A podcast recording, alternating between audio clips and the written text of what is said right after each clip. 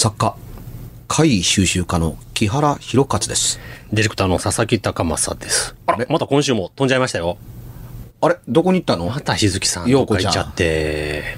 ねえ、なんか、え最近宿借りに凝ってるとか。あ、言うてましたね。うん、なんか、うん、あの、お店で、あの、なんかこう、え、飲み屋さんかなんかやってるんだっけ？あ、そうですね。なんかミュージック、え？ミュージックバー。バーですね。ねえ、ええあの、タブーかなんかが流れて。あ、それちょっとなんかまた別のミュージックあそう違うのか。そうじゃなくて、おさ、音音楽を流して、うん。まあ、ライブとかもできるんですかね。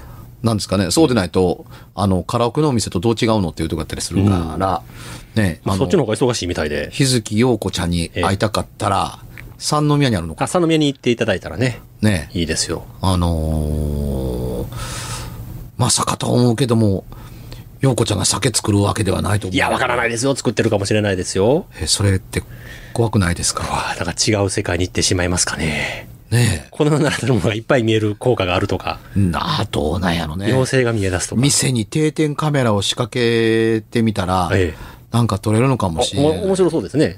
面白そうだね。えうん、あのーそう言われてるか、そういう場所には人がいるから目撃事例が高いのか、ん水場には、あのーお化けが出やすいなどというふうによく言われたけれども、よく言われます。うん、お化けでなくても水場には人間が集まりにできてるわけですから、ええ。人が集まりは目撃例が増えるのであって、うん。確率の問題。あそう、うん、あまり行かないとこの目撃例がお高いわけはないんでっていうとこだったりはするけれども、それでも飲み屋や、んん飲み屋でうん、ことに、あの、水場に目撃例が多いという話が、あのーよく聞くということは、まあ、間違いはななかったりするんですけど、陽子ちゃんやからな。そうですね。うん、あのー妖精が現れる可能性も、宇宙人が現れる可能性も、そっちの方が大きいんちゃいます？他の人よりは高いとは、あの、思うねんけれども、今のところ本人からの申告はないので。まだないですね。うん。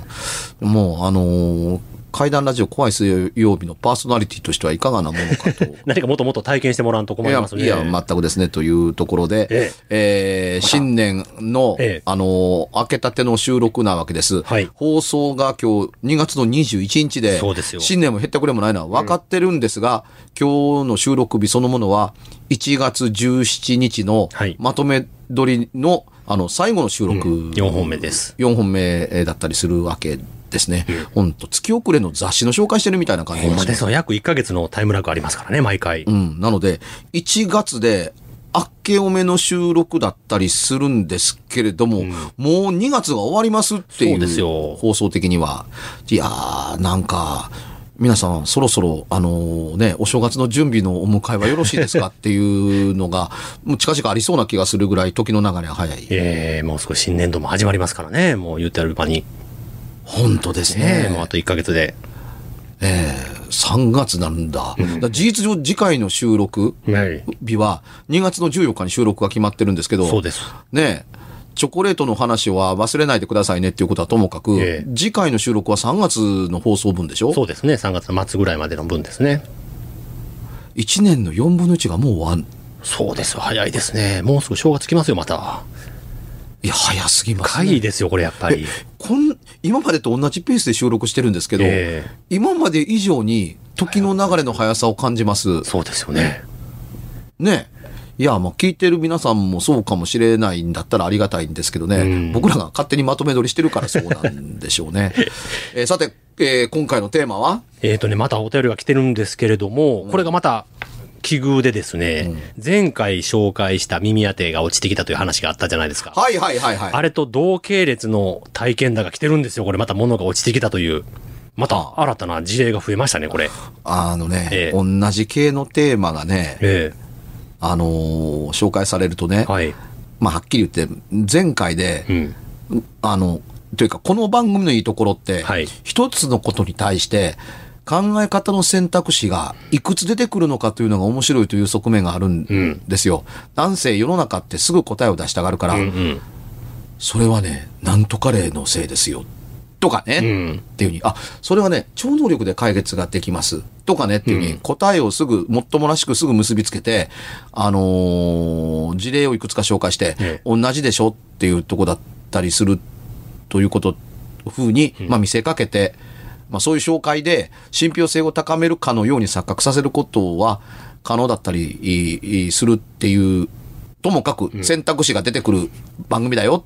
答えすぐに出さないよ。んわからないものはわからなくていいんだよっていう番組ではあったりするんです。ええそれでもね、同じ系列が二度続けられると、ええいや、その選択肢前言うたしってい う、すごく困る。もう先週の放送もう一回ちょっと再放送しましょうか、じゃあ今からここから。いや、そういうわけにもいかへんやろうっていう、それは楽やけれども、聞いてるお客さんから激おこぷんぷん丸の手お手紙来るの決まってるわけでだから今すけども。年の僕の正月のおみくじからしてですね、今年なんか続くのがテーマですかね、これひょっとして。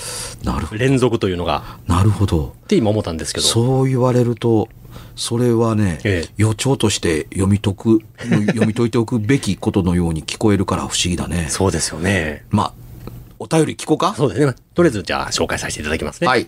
木原さん、はい日月さん、はい佐々木さん、こんにちは。はい。こんにちは。あ、あのー、患者がいなくなったということが認知されたというお便りですね。そうですね正しく。はい。いつも本編、別冊ともに楽しく拝聴させていただいております。別冊まで聞いていただけるなんて今別冊聞き時が始まりましたからね。大変なことになってますよ。もうこんなこ大変なことになとりますからのみたいな。あれ、荒れますよ。荒れますねはいで、ありがとうございます。で、以前、うん布団に近づく黒い人の話と、友人が体験した自転車置き場の回の2本を採用していただいて、木原さんにバッサリ切っていただいた川崎市在住の桜と申します。ああ、覚えてます。ねバッサリ切りやすいこと書いてくるから。早速ですが、はい今度は福岡に住む私のいとこの体験を聞いてください。あ、本人の体験じゃないんだったら信用できるかもねねまあ、。親戚の体験ですね。はい、どうぞ。昨年7月にいとこの父親が亡くなりました。葬儀が終わり、夜の出来事です。いとこ夫婦と息子と娘の4人家族。みんな疲れて2階の寝室でぐっすり寝てしまい、翌朝いとこが1階に降りてくると、うん。居間のローテーブルの上に、ん蛍光灯の丸い傘が落ちていたそうです。うん。不思議なことに、ローテーブルの上には、いろいろなものが置かれていたのに、うん。それらは特に床に落ちるでもなく、倒れるでもなく、んまるで傘を外してローテーブルの上にそっと置いたような感じだったそうです。うん。そして夜中に落ちたのだとすると、おそらく大きな音がしたはずなのに、誰も聞いていない。うん。もちろん疲れていたので気づかなかったとも言えるかもしれませんが、うん。ところが、うん。これ一回では終わらず、お数日後、うん。今度はうん、2階の部屋でも同じことがあったそうです。うん。2階は布団の上に落ちていたそうで、うんこれは娘が写真を撮りました。うん。いとこは1階の時も写真を撮ってればよかったと後悔していました。うん。これは勝手な考えかもしれませんが、亡くなった父親はとてもいたずら好きだったので、んこういうことをして驚かすかもしれません。と言っていました。もちろん今までに電気の傘が勝手に落ちたことなど一度もないそうで、夫や息子がわざといたずらをしたなどとは考えられず、父親のことは関係なくても不思議な出来事だと思ったので、うん木原さんの見解を伺いたくメールいたしました。なるほど。2階の写真を撮って LINE で娘が送ってきたスクショを添付しておきます。よろしくお願いします。だから2回目の傘の写真は、布団の上に落ちてたのは、写真を送ってきてくれてるんですね。なるほどね。だから丸い傘でこう、まあ、ね、ちょっとネジみたいなのがついてこう回してつけなあかんものやから、カパッと外せるタイプではなさそうですね。みたいですねこう。回してくっつけなあかん傘やから、まあ言うたらパワー系で誰かがこう回して外さんと、外れないタイプの傘ですね、これ。これは、ええこのスクショは、はい。あの、LINE 系なんですか？まあ LINE ですね、これ LINE でその娘さんが送ってこられたみたいですね。あの、電話番号で送れるメッセンジャー的なものではなくてですよね。はいい、や、上に、ねえ、21時19分、返事。あ、続き、ええ怖い21時19分、で、写真、うん。21時20分、落ちとった、同21時20分、既読22時、あの、09分、ええーと絵が3つっていうふうに、うん。大人の会話とは思えない。うん、さて、えーね、あのーお便りの中にあってた、ローテーブルというのは、法律を口にするテーブルのことではないですよね。そうですね。法律のテーブルで、法律のローではないですね。ね、ええ低いテーブルのこと低いテーブルということですすね。。つまりあの、正座してお茶を飲んだりする。ああ、そうですね。四角い、ちょっと大きめの、四角い。えー、4つ足がついてるテーブルでしょうね。あの、重く、うん。重くって、あの、重厚感のある、いわゆるあの、ちゃぶ台ではないやつです、ね。じゃないやつですよね。ねえ、あ、ローテーブルって言うんですか。へえっていうふうに。まあ、それはともかくとして、あのー確かに落ちてくる系だったりはするんですけれども、えーちょっと待っちゃいますね、これ。落ちてくる系でも。うん、落ちてくる系でも、ちょっと所作がね、うん消えてなくなって現れるという問題なので。ではないですねもともとあるもんで、もともと上にあるもので、うん落ちてくるけれども、あのー落ちないようにできているっていうふうに。少なくても写真を添付していただいてありがたかったりするのは、うんえーまあ、てあの、天井の蛍光灯の傘というふうに書かれていましたけど、ええ送られた写真においては、ええこれ蛍光灯のカバーですね。そうですね。丸い蛍光灯のカバーですね。はいパッとはめる。で、内側に爪が出ているので、うん多分、はめて、うん横にスライドすると、あの、爪が引っかかっておじひんになるっていう系列の匂いが、あのーちょっとしますっていうふうに。これ、あのー画像が多分配信の時には、あのーそうですね。いけるかな？これ載せてもいいかな？はい。うん、テーブルだから問題ないでしょっていうとこだったりするけど、これ、落っこちたてでの写真を撮っているからこそうん。素晴らしいと言えるんですけれども、えこれね、ええ。あの、一番最初の事件のはい。1回目もお同質のもの、えとことでしょうね。おそらく同じタイプの聞いた限りではそうでそうしたね。ですね。感じですね。同じ、同じタイプのものだったりしているけれども、まあ写真がないからなんなんですが、2枚目の写真を基準に言わせていただくとね、うんこれ天井から落ちたらね、音はともかくとして、跳ねるもんだと思うんです。あうん。いわゆる、パンパンパラパラパラパラパラっていうふうに、バウンドするか、あ。えパーンとバウンドした後、縦横の力が関わってね、うんその、くるんくるんくるんくるんくるんくるんくるんパタッとかうん、コロコロコロコロコロパタッと倒れる系。もうちょっとわかりやすく言うと、天井から落ちましたという真下にあるとは限らない。系のものが落ちてきているという写真として見受けられます。んで、これ落っこったままの写真をそのまま撮ってるんだったらば、えね、非常にバランスの悪いところにピタッと止まってるんですよ。えうん。よくもまあ、あの、テーブルから落ちずにねう、ん。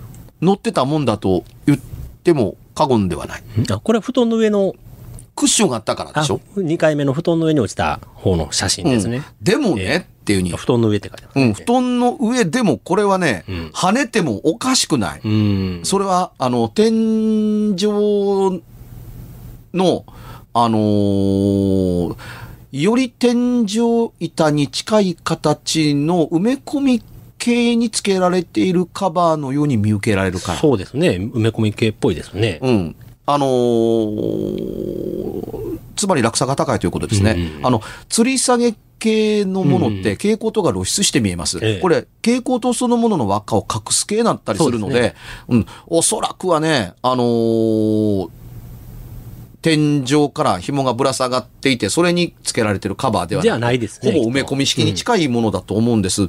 だから、より高い場所から落っこってきてる割には、まあ、うまいこと止まってんなうんというふうに思えなくもなかったりは、あの、します。で、あの、この手の傘が全く落ちないかっていうと、それはね、セッティングした時状況によりけりだとは思うという言い方をする人は多いと思います。それに関してはまあ、それが一番確率的にも可能性的にも高いですよね、とも思います。まあ、ちゃんとはまってなかったとかね。はい斜めになってたとか。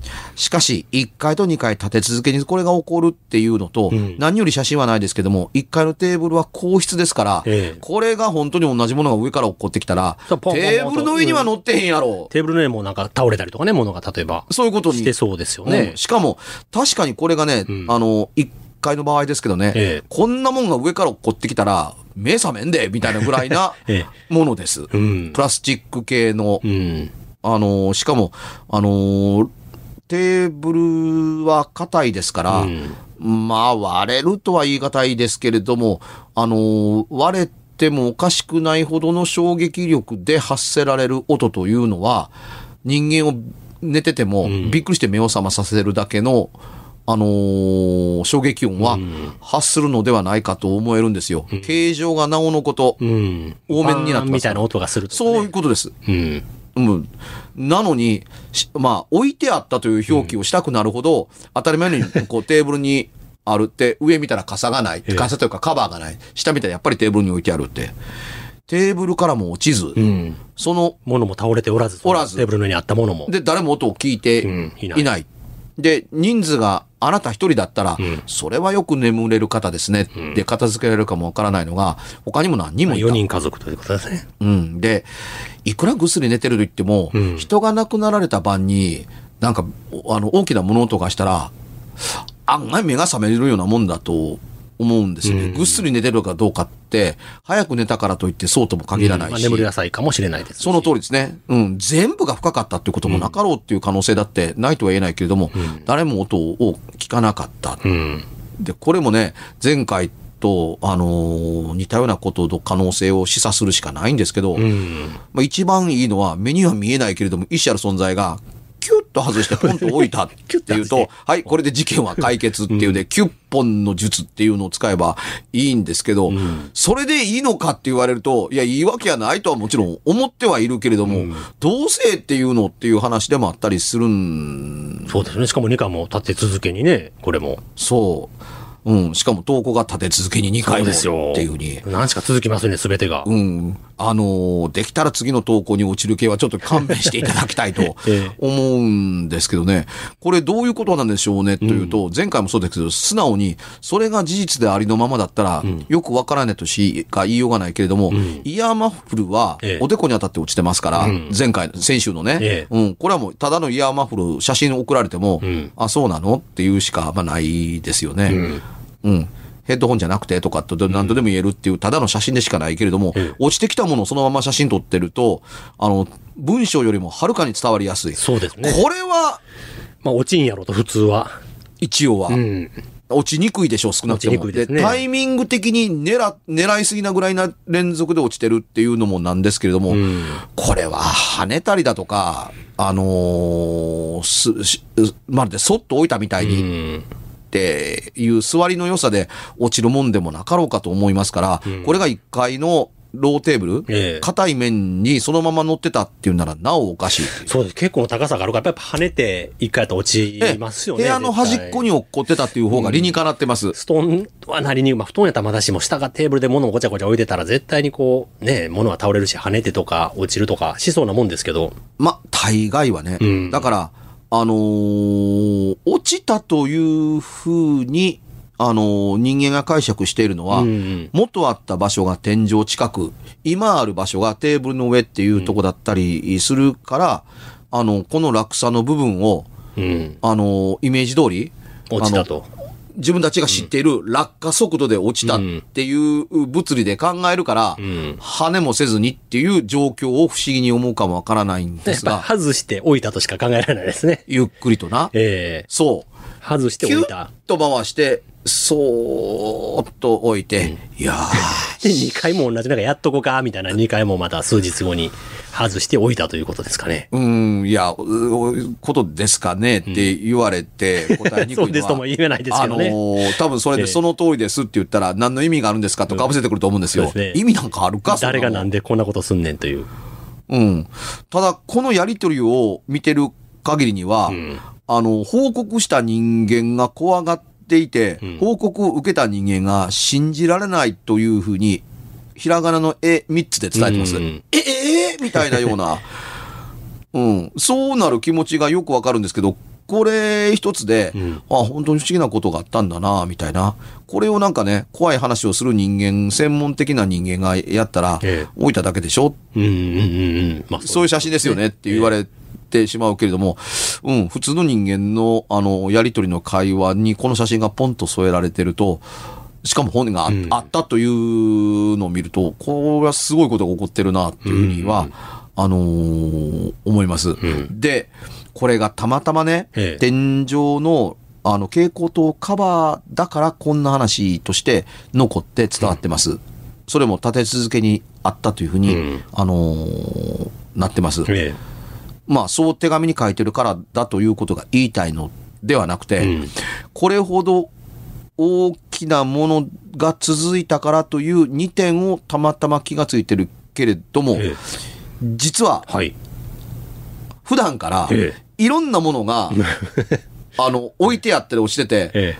みんなが、もう、ちゃんと片付ければいいのになんでこんな時置きっぱなしにしてるのっていうとこだったりするから、ちゃんと片付けときやと言われたりしてたりするけど、これ私の机の上にあったんやけど、ん私以外に誰がここに持っていったんやろっていうことが、実は頻繁に起こっていて、んうんたまたまこれが大きかったから、うん。目立ったんですね。という可能性がゼロでもないと思う。実はよく起こっている。で、この時たまたま、まあまあみんなが気づいてくれるように、ん大きなものを動かして、うん。明らかに動いたと分かるもの、うん。つまり日常で使ってるものだと、どうやらみんなは、気づいてくれないそう。誰かが置き忘れたとか、なんでこんなとこにあるのという解釈しかしてくれないから、うん。この部屋の中にあるもので、右から左に行っても誰も気がつかないと。うん。うん、で、下から上にやるには貼り付けなあかんから、上から下に落ちてきて目立つものといえばってふっと見上げたら、まあ蛍光灯カバーしか多分普通ないでしょう。そうですね。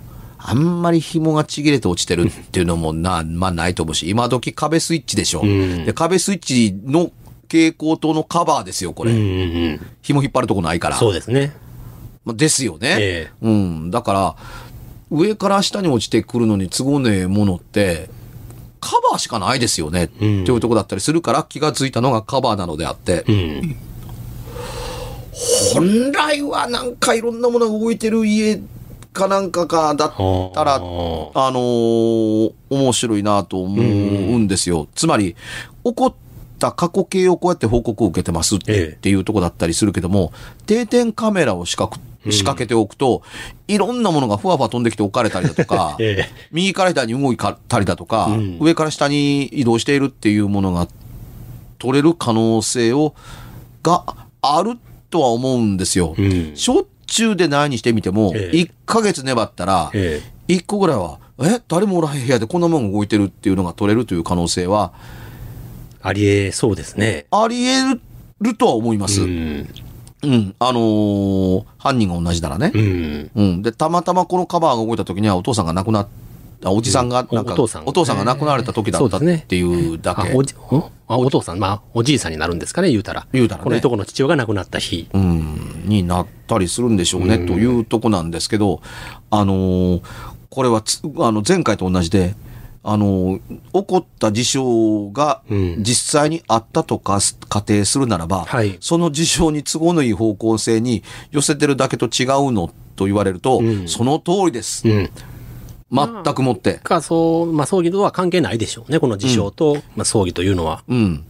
あのー人が介在なくこんなことが起こるんだったらば、うんやっぱりね、天井から落ちたっていう落差によって起こる衝撃吸収の結果、バウンドしたりもうちょっとあちこち行っててほしいわけうん。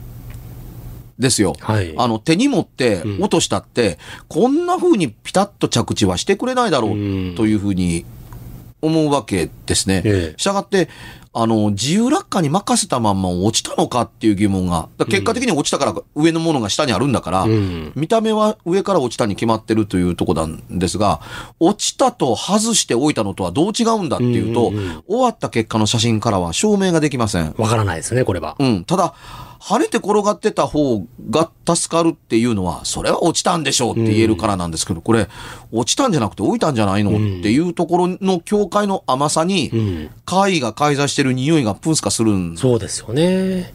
なんか物が倒れとってね、跳ねとったら、ああ、勝手にはなんかの表紙で落ちたんかな、で、貝以外の可能性も考えられますけど、そうですねさも置。いたかのような感じやと、うん。より解度が高なるという。で、いつもこんな選択肢をいくつも頭の中に入れてて、うん。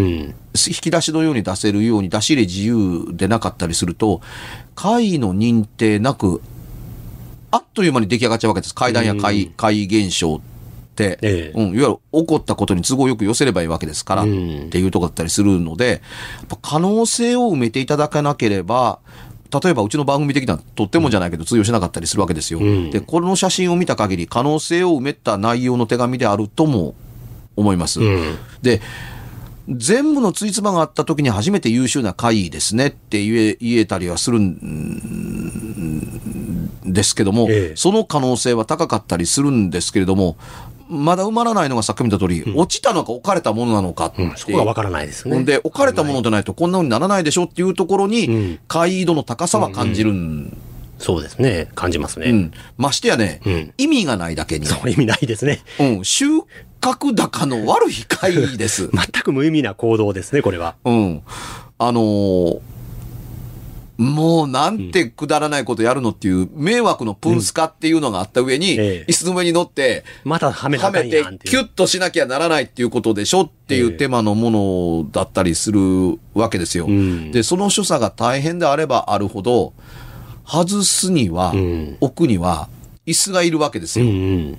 しかも、気づかれないように元に戻さにはならんわけです。うんそれ抜きにやってるということは、高さをものともしないもの、おそらくお父さん身長3メートルはなかったと思うんですよ。手を伸ばせばいいんだからといったところで、届かないですもんね、多分。まあ、ね、天井まで。天井のこれ、はめ込み式系だったりしますから、まあ、身長180センチ以上のおとおじおじいさんで、うんうん、椅子などつかなくても天井のカバーをか、天井の蛍光灯のカバーを変えるのに、うん椅子なくてもできますっていうような、それほどの特徴性の高い人だったら書いてあるでしょそうですね。う。うん、そうじゃないんだったら、椅子の力を借りる必要性があります。少なくても布団の上に乗っても天井カバーに届かないはずです。うんうん天井の蛍光灯カバーに届かないはずです。うん。とするんだったらば、うん、さっきも言った通り、高さをものともしないという理由のものが、キュッと外してくれて置いてくれたらば、あの、スーッと浮いて、スーッと降りれるっていう人でないとっていう。うんつまり、家の中や部屋の中か何かで、こいつを扱うには、どう考えても、椅子か、うん。脚立の出番です。に乗らな届かないですもんね。そう思うんですよ。で、うんその高さを埋める部分の存在に解があるとしか言いようがないんですけど、うんさっき見た通り、労力とエネルギーがすごい割には、何の意味もなく、ん何も伝わってこないというこのメッセージ性の低さうん。というところに、階段らしいとか面白さは十分あるとん思うんです。まあ、この番組的に言うと、これが全部事実ならええ、怪異の部類に入ってます入ってますね。っていう、うんただし、なんかこう、謎が解けるまで、うん。かっこ閉じのうん限定的だったりは、あのーするんですよ。うん。したがって、これに限らず、あの、普段から撮影をパチパチやってて、うんうん夜中寝る前に、あの、朝撮った写真と照合すると、ねえちょっとこれ動かした？いえ、うん。動かしてない。うん、さっき帰ってきたとこやし、みたいなことやったりすると。なんでこれ、こっちからこっちに動いてるの？うん。っていうことっていうふうになってくれりゃね、動画でなくったって、うん。静止画像だって、あの、密室性を約束してくれるんだったらば、何らかのいろんなものが動く、動かす存在がいるという立証は、不可能ではないんですけど、うんその立証をしてどうするんですかっていうと、我々が嬉しいだけです。そうですね。うん。で、聞いてる人が、へえ、頑張って撮ったんだっていうふうに、水鏡だ。でも面白いっていう共感が得られる、まあ、だけ。うん。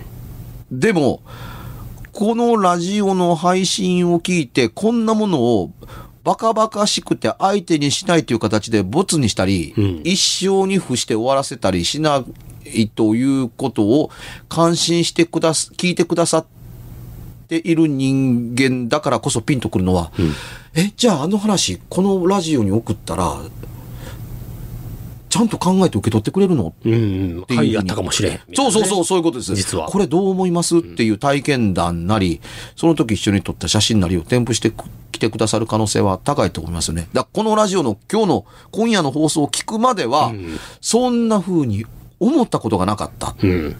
ていう解釈をしている。いわゆる、怪異は日常の中にあるというのが僕の考え方なんですけれどもねっていうに、あんまりにも日常的すぎるオチの方が便利なものだから、ん何もなかったことにしているということって、ないですか？うん。ありそうですね。あるべきです。ええ。まあ、うちのこたつの足と近いもんがあるんですかね、これ、ひょっとしたら。ほぼ同質ですね。そうですね、同質ですよね。うん。あの、所作やプロセスの多さうん。